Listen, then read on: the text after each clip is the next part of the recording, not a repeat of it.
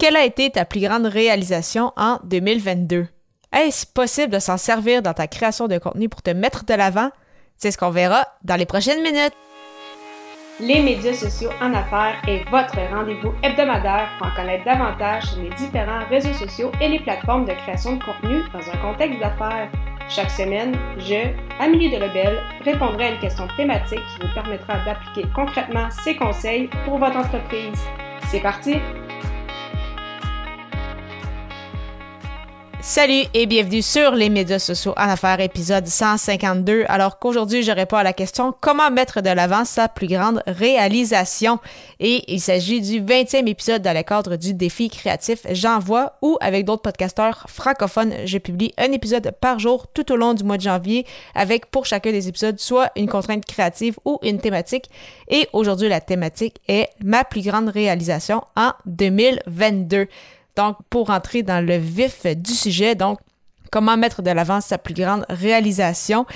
Oui, ça se fait très très bien avec sa création de contenu, puisqu'on, je l'ai mentionné souvent euh, dans, les, euh, dans les épisodes, mais c'est important de se mettre de l'avant. Donc, on veut que les gens nous connaissent davantage comme personne et comme euh, professionnels.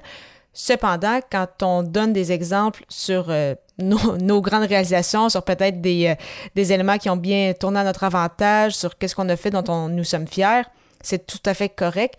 Cependant, il faut toujours se poser la question de savoir c'est quoi la valeur pour mon audience. Donc, pas juste nous vanter, nous mettre de l'avant pour euh, juste dire Hey, on est vraiment bon, c'est vraiment le fun, puis on est parfait, donc fais appel avec moi.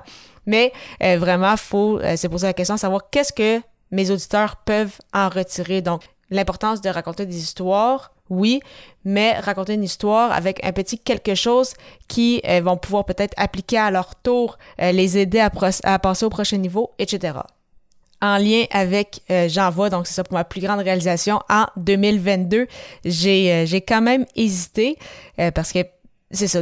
c'est la, question était, c'était une très très bonne question. Il, y a quand même plusieurs choses dont, je suis fière, mais euh, je dirais vraiment que euh, le fait d'avoir fait plus ou environ 120 épisodes avec athlètes entrepreneurs et les médias sociaux en affaires en 2022, je suis quand même très fière de moi parce que ça démontre l'importance de ça, de la structure, euh, l'importance de la planification, donc de vraiment mettre à l'horaire dans son agenda, comme maintenant tu le sais, la fin de semaine en disant OK bon mais je passe un, nombre X de minutes ou d'heures euh, vraiment faire mes épisodes pour Athlète Entrepreneur et par la suite pour euh, les médias sociaux en affaires. Donc vraiment mettre ça au calendrier pour euh, les faire. Donc oui, enregistrer les épisodes, mais même avant, trouver les idées, enregistrer, faire le montage, après ça s'occuper de tout ce qui est au niveau de la, de la promotion.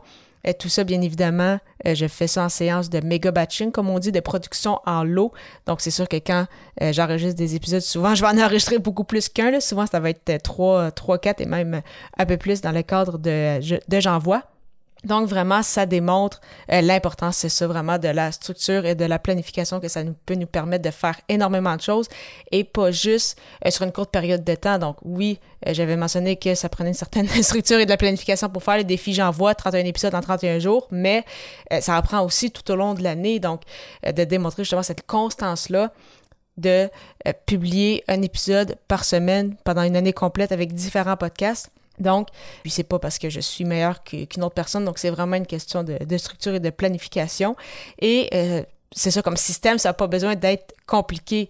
Donc, si tu, as un peu de difficulté à ce niveau-là, c'est tout à fait correct, mais de mon côté, je n'utilise pas, c'est ça, de, plein de plateformes différentes ou je fais pas des affaires euh, fancy, comme on dit avec ça. C'est vraiment juste, j'ai encore un fameux agenda papier et c'est vraiment là où euh, je prends des blocs dans mon horaire pour euh, faire ma création de contenu. C'est la même chose que je fais avec mes entraînements, c'est la même chose que je fais pour euh, mon travail. Donc, c'est loin d'être parfait. Ça aussi, c'est quelque chose que je vais quand même bonifier, mais vraiment important.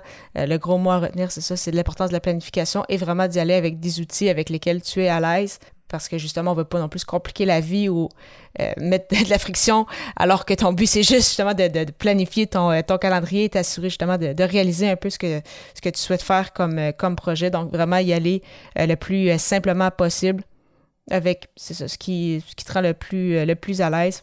Mettre ça à ton agenda et par la suite y aller et garder cette constance-là, c'est ça, tout au long de l'année. De ton côté, quelle a été ta plus belle réalisation en 2022?